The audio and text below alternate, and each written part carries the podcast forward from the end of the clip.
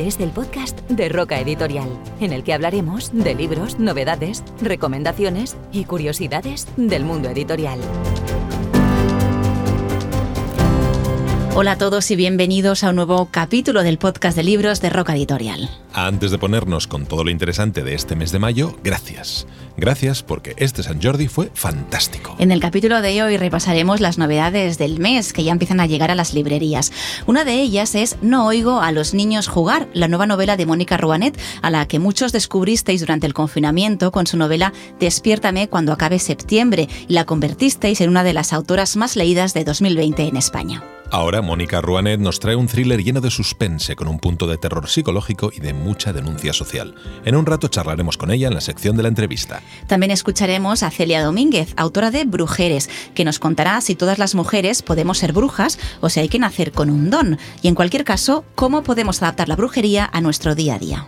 Ahondaremos también en el fondo y en la forma de uno de los libros del año según el New York Times y número uno en la lista de mejores libros del 2020 de Barack Obama, Elegías a la Patria, del ganador del Pulitzer Ayat Akhtar una novela que reflexiona profundamente sobre qué significa ser estadounidense. Además, escucharemos fragmentos del audiolibro de Lupin, Caballero Ladrón, en el que Maurice Leblanc presenta algunos de los elementos clave que forman las historias de Lupin que años después han inspirado la serie de Netflix. Y con Elena Neira repasaremos libros de premio porque el palmarés de Roca Editorial ha crecido un poco más en los últimos días con el premio de la Asociación de Críticos de Cómic que se ha llevado Nadia Jafit por El Buen Padre. Mucho que contar en el capítulo de hoy. Empezamos con las novedades del mes. Y empezamos con No oigo a los niños jugar de Mónica Ruanet, un thriller psicológico que nos lleva a reflexionar sobre la importancia del respeto hacia los demás y hacia los diferentes. En breve charlaremos con Mónica Ruanet, pero de momento nos ha resumido en unos segundos las claves de esta nueva novela. No igual los niños jugar cuenta la historia de Alma, una joven de 17 años con un trastorno psiquiátrico que ingresa en una clínica. Allí conoce a otros jóvenes de su edad con diferentes patologías. La clínica eh, está ubicada en un edificio antiguo que antes fue una residencia para niños sordos y durante su estancia Alma cree ver y, hablar y entablar una relación con dos de aquellos niños. A lo largo de la novela nunca sabemos si esos niños existen de verdad o solo están en la cabeza de Alma. Yo lo que quería con esta novela era em, hablar del rechazo social que tienen las personas diferentes, sobre todo los niños y los jóvenes. Y todo está envuelto en una trama de misterio, en un thriller psicológico o thriller social que espero que os guste. También está ya en librerías Un canto al silencio de Jennifer Rosner. Inspirada en historias reales de miles de niños escondidos durante la Segunda Guerra Mundial, Un canto al silencio nos traslada a un granero de Polonia en el que una madre se enfrenta al reto diario de mantener en silencio a su hija, una niña con el don de la música. El resultado es un relato tierno y conmovedor sobre el holocausto. Elegías a la Patria de Ayat Akhtar ha sido número uno en las listas de mejores libros del 2020 del Washington Post, del New York Times Review, Slate o Publishers Weekly entre muchas otras. También número uno en el ranking anual de Barack Obama, uno de los 10 mejores libros del año para el New York Times y recomendado entre otros por Salman Rushdie. Es un relato apasionante y demoledor de lo que significa ser el otro en Estados Unidos, en el que Yat Akhtar combina hechos reales y ficción para contar una historia épica de pertenencia y desposesión en el mundo que se creó tras el 11S. En parte drama familiar, en parte sátira, en parte picaresca, Elegías a la Patria es la historia de un padre y un hijo y el país al que llaman hogar. Precisamente en Estados Unidos es donde buscará su nuevo hogar el protagonista de Rhapsody in Blue, de Andrea Serio, la novedad sapristi de este mes, una maravilla gráfica basada en una historia real que os recordará a los cuadros de Hopper. El protagonista es Andrea Goldstein, un joven judío italiano aspirante a médico que ve truncado su destino cuando las leyes raciales de Mussolini le impiden estudiar su vocación y emprende un viaje hacia América en busca de una vida normal y segura. Buenas noticias este mes para los fans de Lupin. Publicamos en formato bolsillo tres nuevos títulos de la saga de Maurice Leblanc que ha triunfado con la adaptación de Netflix. Está también disponible Brujeres de Celia Domínguez, un nuevo título de nuestra colección No Age para mujeres empoderadas que encantará a las fans de cómo ser una bruja moderna de Gabriela Herstig. En un rato estaremos con Celia para conocer mejor qué es ser brujer, pero aquí va un primer adelanto. Hola, soy Celia, autora de Brujeres un libro sobre espiritualidad, magia, bienestar y desarrollo personal. Escribí este libro para aquellas que sientan curiosidad por las tendencias espirituales y de brujería que tanto están de moda, pero no acaban de entender cómo adaptarlas al día a día o simplemente les desborda la cantidad de información que se puede encontrar en las redes. Cada capítulo explora un concepto espiritual diferente y en conjunto crean una estructura para que tú puedas diseñar tu camino como brujer de una forma personalizada, práctica y empoderada. En definitiva, Brujeres es un compendio de reflexiones, experiencias personales y consejos prácticos que ayudarán a toda lectora a descubrir a esa brujer que todas llevamos dentro. Este mes también os proponemos descubrir quiénes sois realmente con el sencillo test de El Código Cambridge de Emma Loveridge y Curly Moloney, que ha desarrollado un método junto a la prestigiosa Universidad de Cambridge para ayudarnos en nuestro desarrollo personal.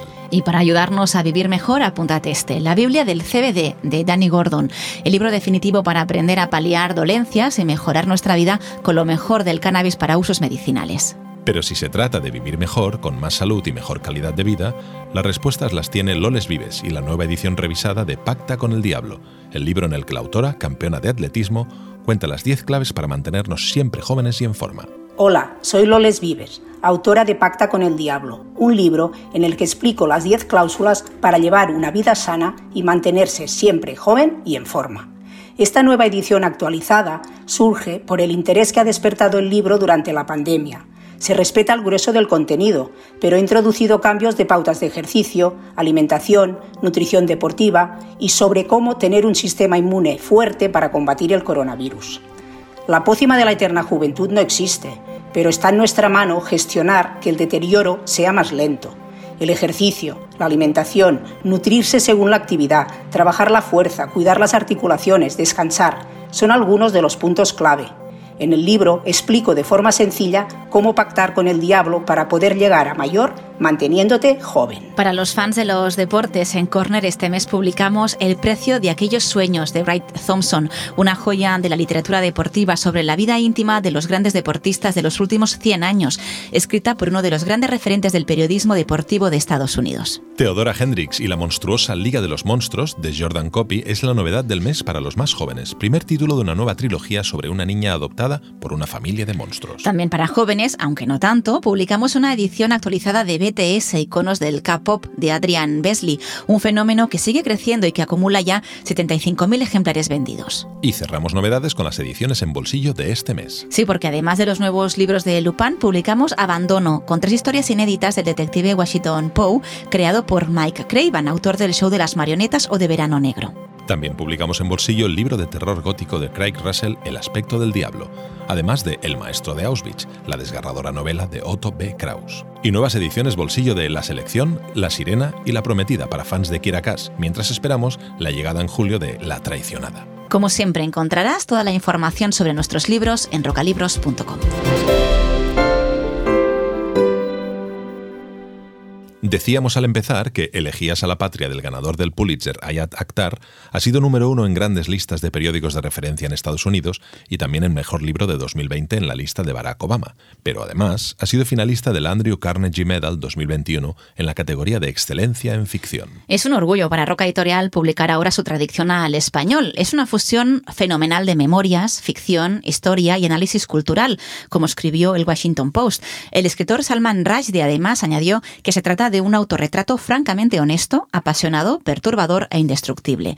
En rocalibros.com podréis leer muchas más opiniones contundentes y autorizadas acerca del valor literario y humano de Elegías a la Patria. Se trata a la vez de una novela, de un libro de memorias, de un ensayo personal y reflexión política e histórica en el que es difícil separar la realidad de la ficción. Elegías a la Patria retrata la vida de un musulmán en Estados Unidos después del 11S. El protagonista, que comparte nombre con el autor, ha nacido en Estados Unidos y se ha criado en Wisconsin, aunque sus padres son de origen pakistaní y emigraron durante los años 60. Akhtar no se siente particularmente musulmán, mientras que su madre se siente profundamente pakistaní, le cuesta dejar su cultura y sus tradiciones atrás, y su padre está decidido a alcanzar el sueño americano y trata de americanizarse todo lo posible cuanto antes. El padre es cardiólogo y será uno de los médicos de Trump. En el relato se entretejen historia, eventos políticos y personajes reales, pero, y sobre todo, una crítica profunda no solo a la sociedad estadounidense, sino también a las contradicciones de la comunidad musulmana. Ayat Akhtar trata con inteligencia temas absolutamente vigentes, desde la América fragmentada por razones de raza y clase, a la disminución de la clase media, la desmesurada deuda estudiantil, la industria de la sanidad o las enormes secuelas que la comunidad musulmana sufre todavía hoy después de los atentados del 11S. Es imposible quedarse indiferente ante una novela como Elegías a la Patria de Ayat Akhtar, y por eso le hemos pedido a una de las primeras lectoras que nos cuente qué le ha parecido y qué sensaciones le ha provocado. Esta es la opinión que nos ha grabado Leticia Vila San Juan. Elegías a la Patria, la novela de Ayat Akhtar, me, me ha interesado mucho porque me parece que es una mezcla perfecta de, memorias, hechos reales. Bueno, creo que encarna perfectamente lo que viene a ser el género de la autoficción, donde no se sabe bien qué cosas son reales, qué cosas son ficcionadas. El protagonista, que comparte nombre con, el autor, también comparte muchos datos biográficos, como el hecho de ser dramaturgo, haber ganado un Pulitzer, ser un musulmán en un Estados Unidos post-11S eh, y me ha interesado mucho eh, la, prosa del escritor que me parece súper lírica y, súper acertada, sobre todo cuando se refiere a, los temas familiares, ¿no? porque en el caso de Actar, tanto por lo que creo para el escritor como para el protagonista, al final la patria es tanto el, país al que pertenece como, como su propia familia, la relación tan central que está en el libro con el padre y con la madre, em, me ha llamado muchísimo la atención y, y marqué una frase en la lectura que dice, mi lengua también es de aquí, cada átomo de mi sangre formado por esta tierra, este aire, pero estas multitudes no serán mías y estos no serán cantos de celebración, que creo que, que es un, como un libro muy buen reflejo de, de esta sociedad estadounidense tan contradictoria, de este sueño americano que, el padre del protagonista desea alcanzar y que está tan lleno de, contradicciones, ¿no? Y, me ha gustado muchísimo, me parece que es un libro súper bien escrito y recomendaría mucho su lectura. Vamos ahora con otra de las grandes novelas de este mes. No oigo a los niños jugar. La hemos presentado brevemente al principio. Es un thriller psicológico lleno de sugestión y mucha denuncia social. Su autora es Mónica Ruanet. Mónica, bienvenida al podcast. Hola, buenos días, ¿qué tal? Estamos ante una novela, pero no todo es ficción en No oigo a los niños jugar, ¿verdad? Bueno, casi todo es ficción, pero hay algún puntito que es real que además me encanta que lo sea. Avisamos que No oigo a los niños jugar no es una novela de terror, aunque a veces da un poco de susto o puede dar un poco de susto. En principio, para ponernos en contexto, la protagonista de esta historia se llama Alma.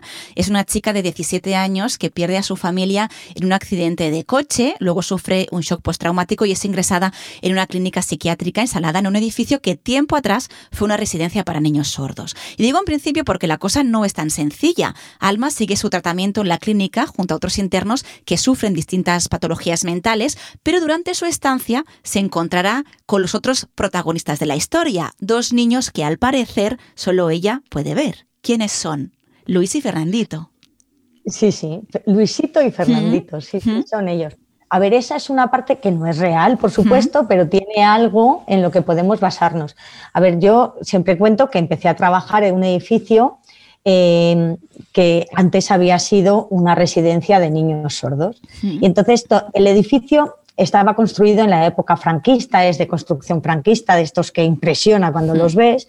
Y como había estado abandonado, pues siempre tenía algunas que otras leyendas. ¿no? Entonces, una de ellas era la monja de la campana, que si había oído alguna vez la monja de la campana, y yo de verdad era tan grande el edificio que alguna vez oía campanas, pero yo no sabía si era la monja de la campana. Y luego me hablaban de Fernandito, que era un niño, que es un niño sordo, que estuvo allí, vivía en la residencia y, un día, cruzando una de las calles, pues fue atropellado por, un, por un, coche. Sí, en la novela La monja de la campana vendría a ser mamá Luisa, ¿no? bueno, no sé si es mamá Luisa. o podría serlo. Luego están los dos niños y luego, como bien decías, está el edificio, que es la clínica en la novela y que es el edificio en el que tú trabajaste. Y creo que incluso eh, también tenía un par de plantas mm, cerradas, como pasa en la novela, y que un día con los compañeros os atrevisteis a ir a, investigar por ahí. Cuéntanos qué visteis, porque creo que es la clave, la base un poco de la novela. Sí, sí. A ver, eh, nosotros teníamos una puerta con metálica que impedía el paso, no había ningún cartel de ese prueba del caso ni nada, pero un día estaba abierta la puerta el último, nos íbamos de vacaciones y entonces subimos, unos cuantos y yo subimos. Esa parte está completamente separada del resto del edificio, entonces están las habitaciones, algunas vacías, pero muchas con las camas, incluso había juguetes y había cosas y había dibujos en las paredes y tal. Y, y, empezamos a hacer fotos para enseñárselas a los que se habían quedado abajo. Y entonces en algunas fotos salían imágenes un poco turbias o raras, no de lo que había, sino de lo que apareció allí que no sabíamos. Me hizo, me hizo especial gracia un cartel que había del simposio de niño con deficiencia severa auditiva, en el que aparecía una niña que iba con un camisón, parecía, de verdad, el cartel daba pánico. y, y, luego en una de las fotos parece que sale un niño ahí al fondo, pero yo siempre pienso que es otro cartel o alguna cosa que a mí se me pasó, porque yo en estas cosas creer no creo, es como las meigas. A ver las ailas, pero creer no creo. En la novela, Alma trata de descubrir qué es todo aquello que permanece oculto en plantas tapiadas del edificio. El resultado es una trama de misterio y suspense, pero sobre todo es una historia de denuncia social que pone encima de la mesa cómo la sociedad gira la espalda a los que son diferentes. ¿Es un poco eso? Eso es cierto. Sí, sí. Las dos partes que, o sea, aparte de que el edificio es real y que la historia de Fernandito y de Luisito que hmm. se cayó de arriba, tal. Eso sí que es cierto, pero lo que realmente para mí me, gusta que sea real es toda la, terapia que tiene Alma durante la novela. Hay tres sesiones de terapia, hmm. son sesiones de terapia real. Eh, mi compañero José Antonio Castro, que tiene el mismo nombre en la, en la novela, es psicólogo clínico y, yo le hice, como hacíamos en nuestro trabajo normal, yo le hice la derivación de una joven que se llamaba Alma, de 17 años, que le había pasado, había tenido un accidente y le había pasado esto. Y entonces tuvimos las sesiones y yo grababa esas sesiones y las respuestas de él o lo que yo hacía siendo Alma es lo que, lo que transcribí en la novela. Eso es una parte que es real y me, me gusta. Y luego la siguiente es que mm, para dibujar los personajes, claramente los, las diferentes patologías, eh, tirábamos pues, del conocimiento de, psicología y de un montón de libros y de, los que ya tenía mi compañero. Pero aparte de eso, yo quería ver cómo una persona con esquizofrenia paranoide se enfrentaba a distintas situaciones. Entonces, entré en Facebook, busqué un grupo y di con un señor, con un padre que tenía un hijo con esta patología. Eh, la novela está dedicada a Facu, y Memoriam porque Facu después de la novela eh, sufrió un infarto y murió. Mm pero, pero me ayudó muchísimo porque yo hablaba con el padre, incluso en algún momento tuvimos, eh, yo mandaba audios y ellos me los mandaban y le decía, Facu, tú en esta situación, si este es tu amigo y tú estuvieras en este momento, ¿qué es lo que harías? Y entonces él me contaba y eso es lo que hace el personaje, ¿no? Sí, es verdad que es, verdad que en la novela, ¿no? Los, los, los eh, adolescentes que están en la clínica establecen una relación muy especial entre ellos, a pesar de que cada uno tiene sus propias obsesiones, sus propios problemas, sus propias patologías, ¿no? Y es bonito de algún modo como Alma consigue encontrar apoyo en Mario, a pesar de que los dos tienen sus propios problemas. Está Luna que los lleva de cabeza, pero también tiene un papel importante. Eso es una parte destacada, como decías, de la novela, ¿no? La parte ah, psicológica, clínica, ¿no? De los, de los internos en, en, en, la clínica. Pero luego están los niños sordos, ¿no? Eso es una trama también importante. Niños sordos que estuvieron en la residencia años atrás, probablemente se entiende en la novela durante el franquismo, probablemente, y que estuvieron allí porque de algún modo sus familias se deshacían de ellos, ¿no? Es duro esto. Bueno, en, realidad este centro era el único que había en España en aquella época. Entonces, no es que las familias se deshicieran, es que si tú vivías en Galicia, en aquel momento las carreteras no estaban para ir y venir, hmm. ni siquiera los fines de semana. Entonces venías a ver a tus hijos poco, los que vivían cerca, sí que se iban fines de semana o incluso había gente que iba y venía todos los días. Pero, pero claro, si vivías lejos, era imposible venir hasta que abrieron otras clínicas, otros centros de este tipo y entonces ya se fue repartiendo la gente, pero, pero hasta el momento era lo único. Y luego también había, pues eh, niños que salen, que, que, nacen con este tipo de patologías hmm. y las familias no saben cómo actuar hmm. y, al final acaban siendo abandonados. Pero con esta patología y con muchísimas más. esta es la que tocaba. Sobre esto dices en la novela que es peor ser rechazado que olvidado. Sí, la verdad es que sí. Cuando tú estás y te tienen en cuenta, pero para dejarte de lado, es muy duro enfrentarte a eso. Pero cuando se olvidan de ti, que es también durísimo, al final aprendes a vivir sin que te estén rechazando constantemente. El rechazo ya está ahí. O sea, ya. Y en relación con el olvido está también el dolor por la pérdida de las personas que queremos, el sentimiento de culpa, la responsabilidad. Eso lo vemos sobre todo a través de Alma, ¿no? Cómo vive eh, la situación después del accidente, cómo se siente culpable, responsable, ¿no? Del accidente de su familia. Y dice, le dice su abuelo en un momento en la novela, siempre se echa de menos a las personas queridas, pero se debe aprender a vivir sin ellas, sin olvidarlas, pero sin tenerlas al lado. Es otra de las conclusiones, creo, de la novela.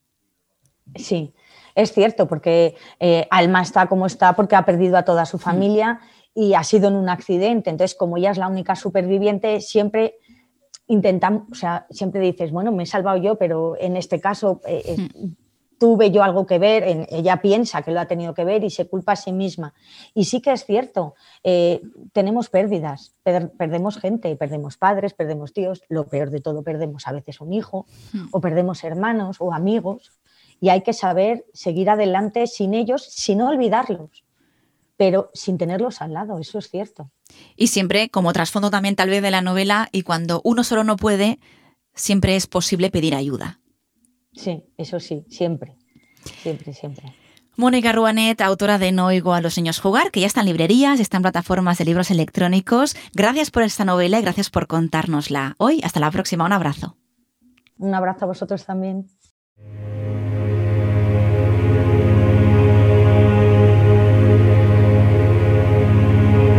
Vamos ahora a ponernos un poco místicos y lo hacemos con esta música que no es una música cualquiera, sino que es la melodía creada por Dr. Moody que acompaña la meditación que Celia Domínguez ha incluido en su libro Brujeres.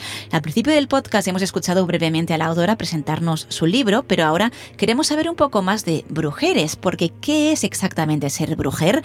Todo esto de la brujería es solo una moda, es un estilo de vida, es algo que todas podamos incluir en nuestro día a día. Necesitamos cristales, conocer los elementos, hacer rituales. Todo está resuelto en las páginas de Brujeres, pero va a ayudarnos a entenderlo todo mejor su autora Celia Domínguez. Cuando quieras, Celia. Hola, soy Celia Domínguez, la autora de Brujeres. Me gustaría explicarte un poco cómo surgió la idea del libro.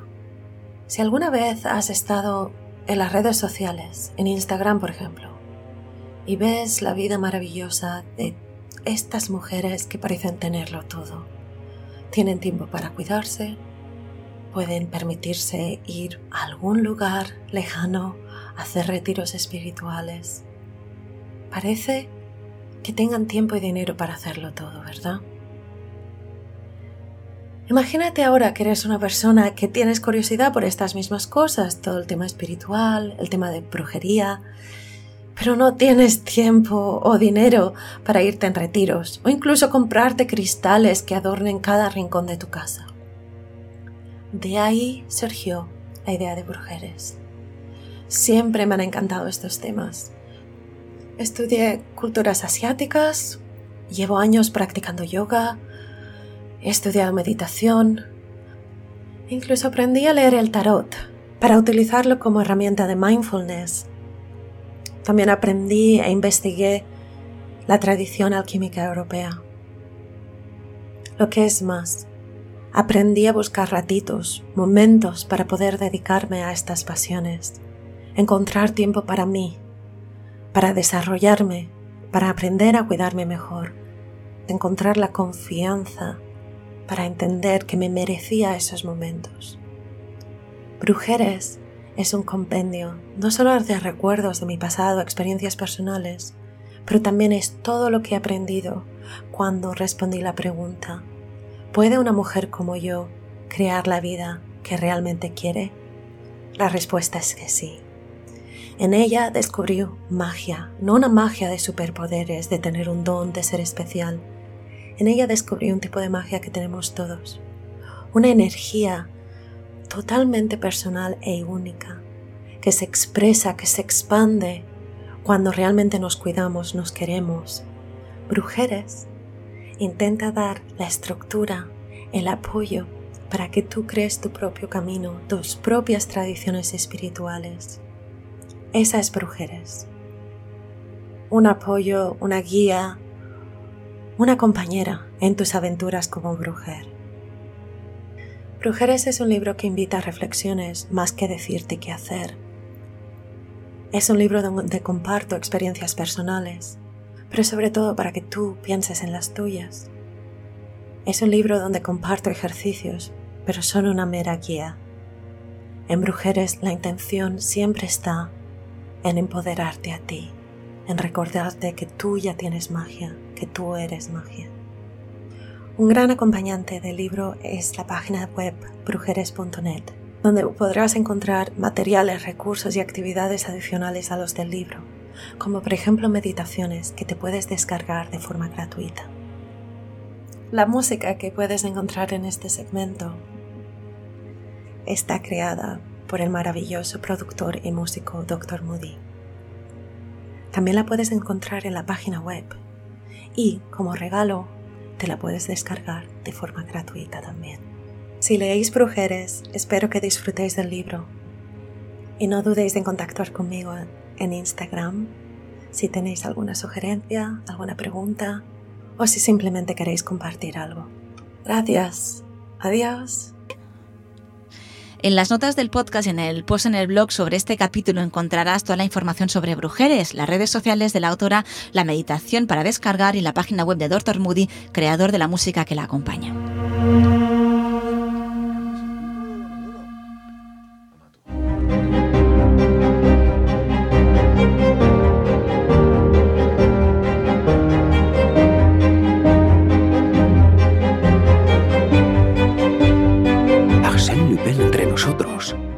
Ladrón inapresable, del cual se contaban las proezas en todos los periódicos desde hacía meses, el enigmático personaje con el que el viejo Ganimard había entablado aquel duelo a muerte cuyas peripecias se desarrollaban de manera tan pintoresca.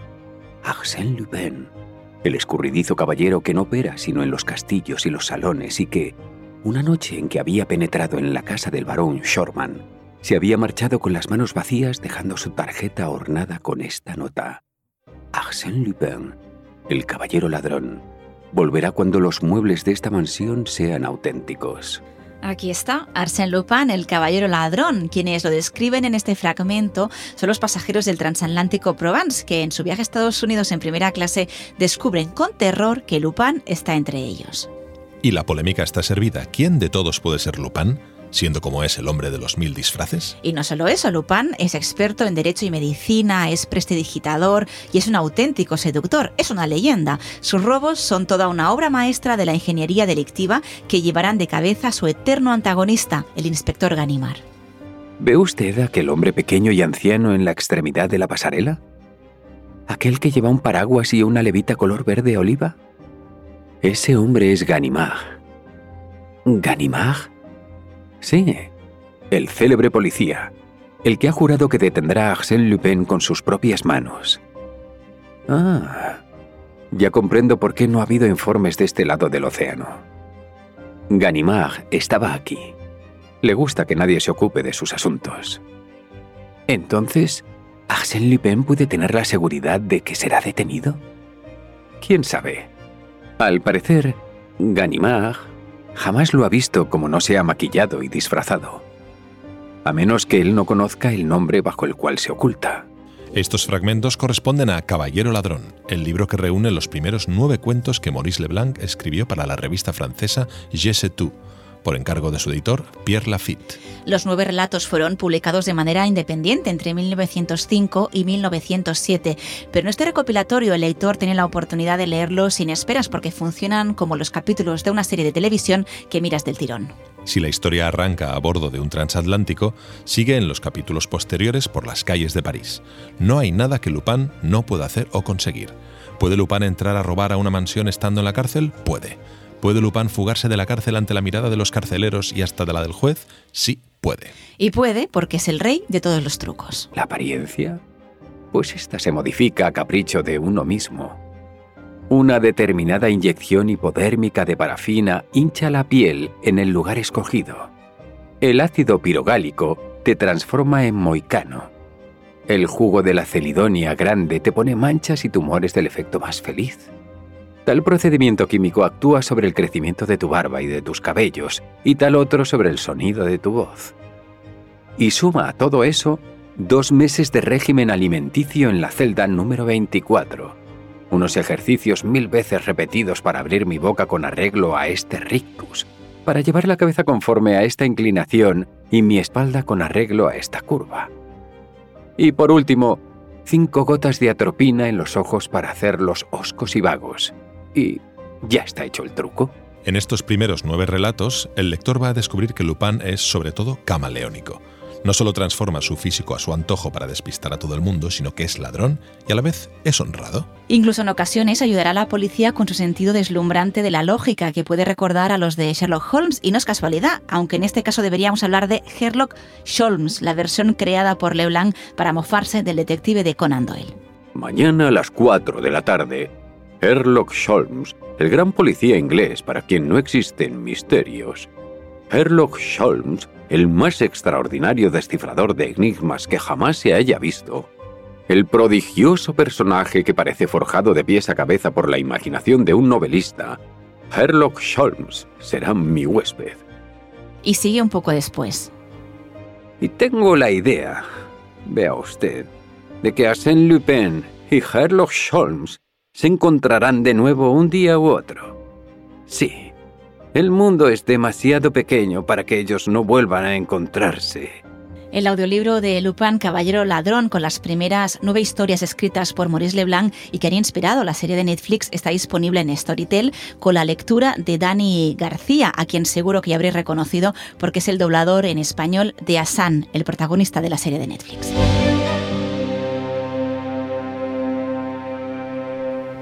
El buen padre es el debut de Nadia Jafit, ilustradora conocida por su trabajo para prensa internacional como New York Times, Washington Post, Monocle y El País.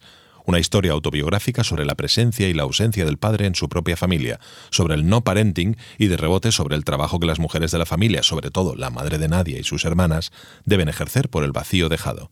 Hace poco la Asociación de Críticos de Cómic de España escogió el libro de Nadia como Mejor Cómic de Autor Emergente 2020, y eso lo ha vuelto a poner en el candelero. Nosotros hemos aprovechado para lanzarle algunas preguntas a la autora. Hola Nadia, ¿cómo te sientes al ganar un premio como este? Me siento muy contenta y muy agradecida que la Asociación de Críticos y Divulgadores de Cómics pensara en mí como autora emergente, gracias a Buen Padre. Y de hecho también ha sido muy bonito porque a lo largo de todo este año, desde que salió el cómic, tanto la crítica como los lectores y, los libreros le han dedicado palabras y, reflexiones súper interesantes que me dan mucha fuerza para seguir hacia adelante y seguir contando historias a través del cómic. Define en pocas frases qué puede encontrarse el lector que no sabe nada de tu cómic cuando abre el libro. La historia del buen padre es la historia de una chica que se pregunta cuáles pueden haber sido los motivos por los que su padre decide en un momento dado abandonar a la familia. Se exponen a lo largo de la historia ciertos temas como el sentimiento de desarraigo, la depresión o el alcoholismo. ¿Cómo se gestó el libro?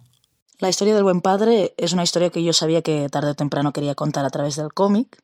Lo que sí que es verdad es que a medida que fui trabajando en la historia, eh, la forma fue cambiando. Al principio planteé la historia como una especie de diario y poco a poco dejé que el peso recayera más en ciertas imágenes. Por ejemplo, un gesto, una mirada, una acción que se repetía en el tiempo, el, espacio. Al final parto de una historia personal para contar unas ciertas problemáticas que sigue arrastrando lamentablemente la sociedad en la que vivimos, como el racismo o la figura del padre ausente o la soledad.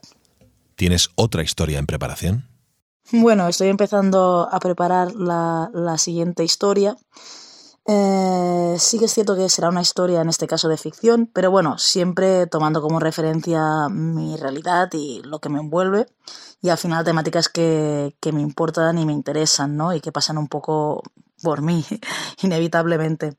Pero de momento aún está en una fase muy, muy inicial, así que bueno, a ver cómo va tomando forma.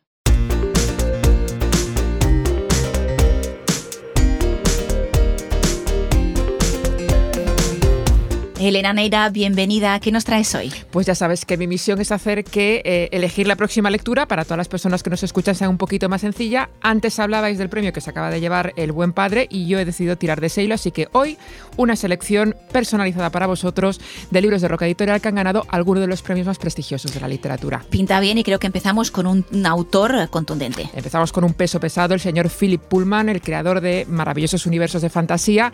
Pullman tiene en su haber algunos de los premios más prestigiosos de la literatura juvenil, como la Carnegie Medal o el premio Guardian. Eh, si todavía no ha caído ningún libro suyo en vuestras manos, os recomiendo que empecéis por La Brújula Dorada, que es la primera entrega de la trilogía La Materia Oscura, que probablemente os suene porque recientemente ha sido adaptada a la pequeña pantalla por la BBC y HBO. Más recomendaciones. Mi segunda recomendación para vosotros es The Power, El Poder de Cristina Dalcher, una novela que plantea qué ocurriría si el poder estuviera literalmente en mano de las mujeres. Una novela de ciencia ficción feminista distópica seleccionada como libro del año por The Guardian y ganadora del Basis Women's Prize for Fiction. Una novela electrizante, literalmente, que en breve podremos ver en formato serie de la mano de Amazon. También tenemos premios para no ficción, ¿verdad? Pues sí, si hay alguno en la sala a la que le muele mucho la no ficción, desde aquí os recomiendo Stasiland de Anne Funder, una obra ganadora del premio Samuel Johnson de ensayo, un compendio de casos, documentos y archivos reales que muestran el verdadero poder de la Stasi alemana y algunos de los cuales dieron origen a la oscarizada película La vida de los otros. ¿Y con qué cerramos, Elena? Pues si algo tenemos en Roca, son ganadores del premio Gold Dagger, que anualmente escoge las mejores novelas de género, y aquí van dos. Morir no es tan fácil de Belinda Bauer, un thriller sorprendente protagonizado por un chico autista, y Vivo o Muerto de Michael Robotham, una novela trepidante sobre un recluso que se fuga de la cárcel el día antes de cumplir su condena. Ahí lo dejo. Apuntado queda. Hasta aquí este nuevo capítulo del podcast de libros de Roca Editorial. Volveremos el mes que viene con más libros y más recomendaciones. Encontraréis todos los títulos de los que hemos hablado hoy en rocalibros.com y en un post en el blog con todos los enlaces. Somos Teresa Farell y Octavio Botana. Gracias por estar ahí de parte de todos los que formamos el equipo de Roca Editorial. Hasta el mes que viene. Gracias por escuchar el podcast de Roca Editorial. Hasta el próximo capítulo, síguenos en Twitter, Facebook, Instagram y TikTok para no perderte nada de nuestra actualidad literaria. Hasta la próxima. Felices lecturas.